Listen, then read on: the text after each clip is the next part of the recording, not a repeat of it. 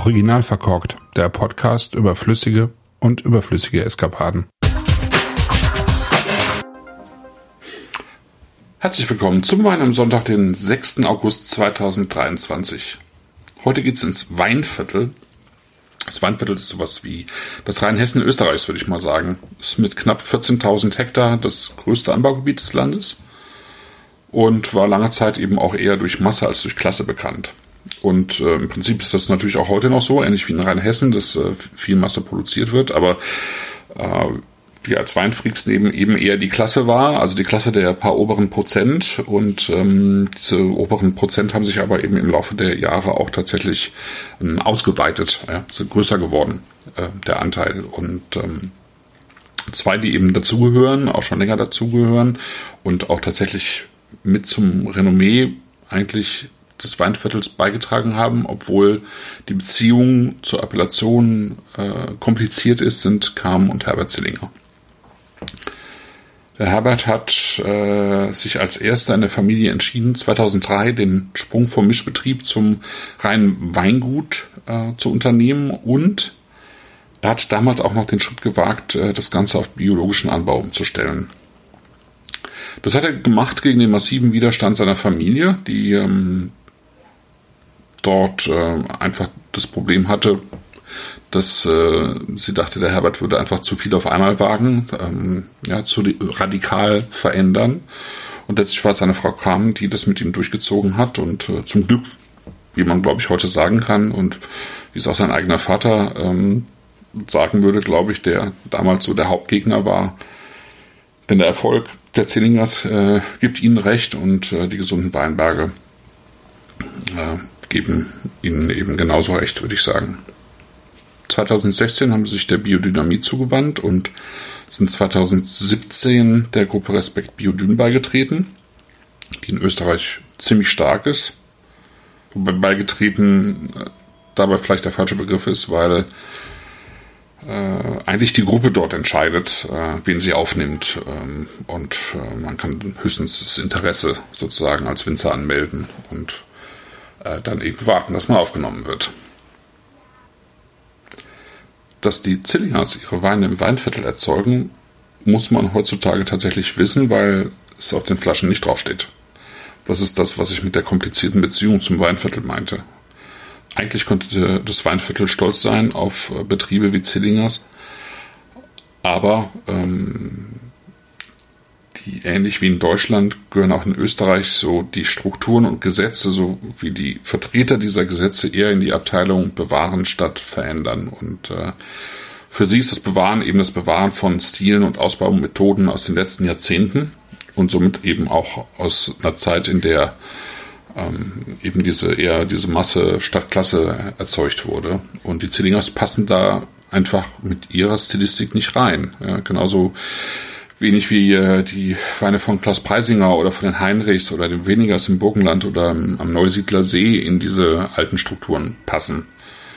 Was schade ist, weil all diese Winzer eigentlich Verfechter der Herkunft sind, nur dass sie sie eben anders interpretieren als die offizielle Seite, die ich mal als die ähm, traditionsverhaftete Seite äh, ansehen würde, wobei auch Tradition relativ ist, weil diese genannten Winzer und die Zwingers gehören ja dazu, eigentlich eine, eine wirklich alte Tradition auch wieder aufgreifen, nämlich Weine zu machen, die ähm, so naturbelassen wie möglich sind, wie man es eben früher gemacht hat, äh, während die offizielle Seite dann eher auf diese äh, technische Seite äh, schielt und das sozusagen als den traditionellen österreichischen Wein bezeichnet.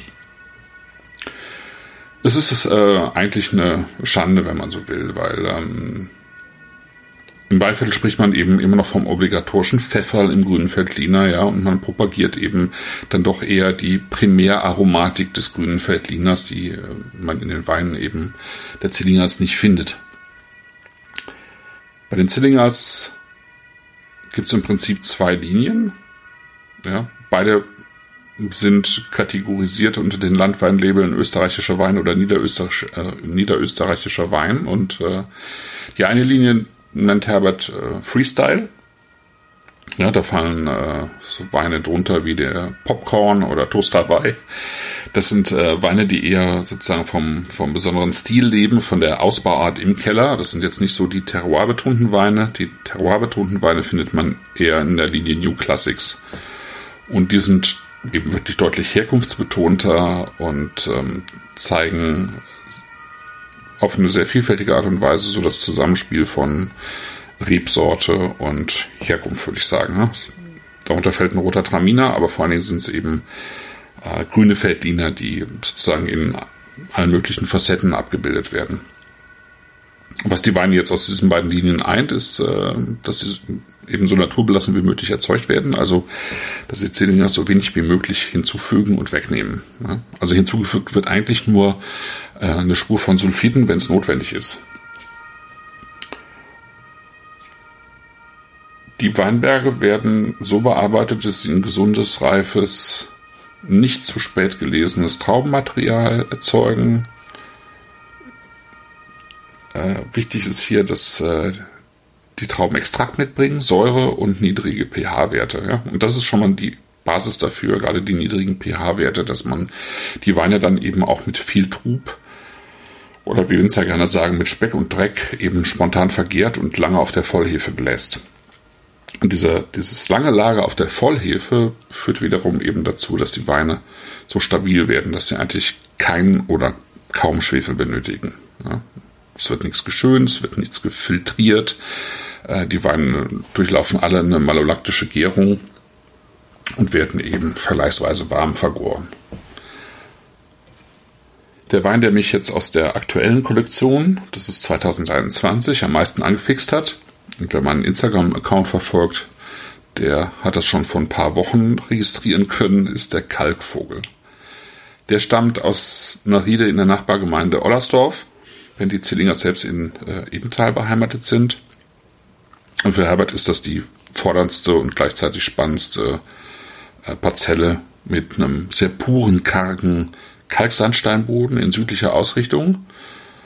Da gibt es wenig Ertrag, aber der ist halt sehr intensiv. Die Zinglingers füllen den Wein seit 2019 ab und ähm, ja, ich glaube, dass 2021 eben tatsächlich der, also nicht nur bei diesem Wein, sondern insgesamt eben bei der Kollektion und ich habe die ganze New Classic Kollektion probiert, eben tatsächlich auch bisher der schönste Jahrgang ist. Ähm, wir haben eben sehr, sehr schöne, bildschöne Trauben eigentlich äh, aus diesem oberen Teil des Kalkvogels gelesen, im großen Holz vergoren und auf dem vollen Tub ausgebaut, wie gerade erklärt. Ähm, vorher wurde das Ganze eben ähm, als Ganztraube gepresst. Und ich finde halt, dass das im Duft schon so schön klar und präzise ist. Ja?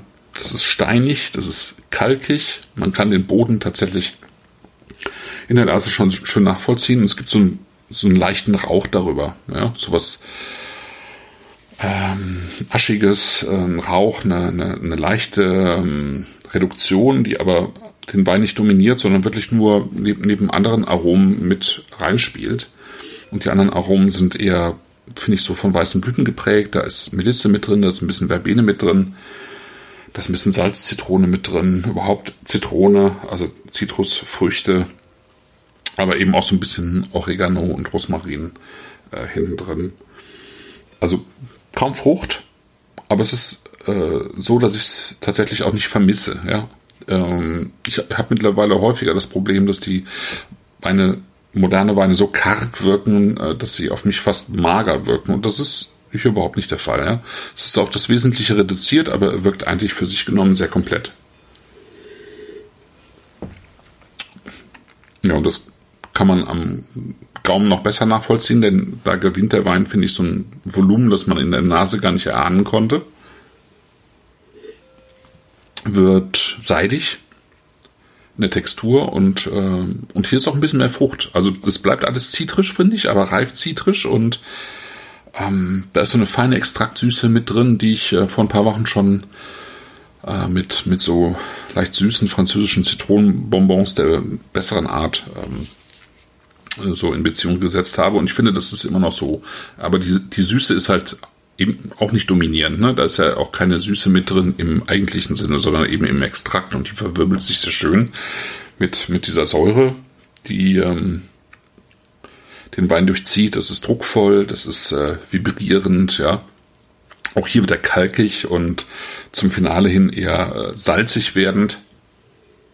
Und damit besitzt dieser Wein wie so Attribute ähm, einer, einer Art, einer Stilistik, die ich einfach sehr gerne mag und die ich, die ich eben auch gerne in Jura-Weinen mag und die ich auch in bestimmten Chenin Blancs von der Loire mag äh, und die ich zum Beispiel eben auch in den Weinen von den Sickingers mag. Also dieses ähm, diese Art und Weise, wie äh, sich Weine entwickeln, wenn die eben wirklich mit diesem äh, Dreck und Speck, mit der Vollhefe äh, in Kontakt bleiben, ähm, ja, diese, diese Substanz bekommen, äh, dieses wirklich auch leicht dreckige in der Nase bekommen, ähm, dreckige im Sinne von ähm, einer bestimmten rauchigen Duftigkeit, aber nicht im Sinne von Fehlerhaftigkeit, ja? damit wir uns nicht falsch verstehen. Und dann kommt eben am Gaumen eben dieser dieser Saft dazu, ja, das Saftige. Dann hat man so eine hiefige Substanz mit drin, ähm, was eben auch zu dieser Art des Ausbaus gehört und dann eben auch so pikante und salzige Aspekte, die hier auch mich einfach antriggern in diesem Wein, ja. Dann ist er zudem noch wunderbar lang. Und glaube ich, ich glaube, dass es auch einfach ein Langläufer ist, der sich über das letzte Jahrzehnt einfach sehr schön entwickeln wird. Ja, also nach allem, was ich bisher von den Ziningers probiert habe, ist es wirklich für mich so mit ja, der beste, komplexeste und kompletteste und ich glaube auch zugewandteste Jahrgang, den sie bisher gemacht haben. Und äh, dazu passen auch die neuen Etiketten, finde ich. Ähm, die ähm, unterstreichen einfach auch so ein bisschen die ähm, Eleganz, die die Weine eben auch in sich tragen. Ja, das war mein Wein am Sonntag. Den Wein habe ich übrigens gestern geöffnet und äh, trinke ihn aus einem Burgunderglas, äh, weil der einfach auch, ähm, obwohl er sich schon recht offen zeigt, finde ich einfach viel Luft braucht noch. Und ähm, ich wünsche euch wie immer einen ebenso guten Wein im Glas und bis bald. Ja, und als Postskriptum ähm, diese ganze Armada von Feuerwehrwagen, die ist nicht etwa bei euch vorbeigefahren, sondern bei mir im Hintergrund. Und äh, ich bitte die ähm, Tonstörung sozusagen zu entschuldigen. Bis dann.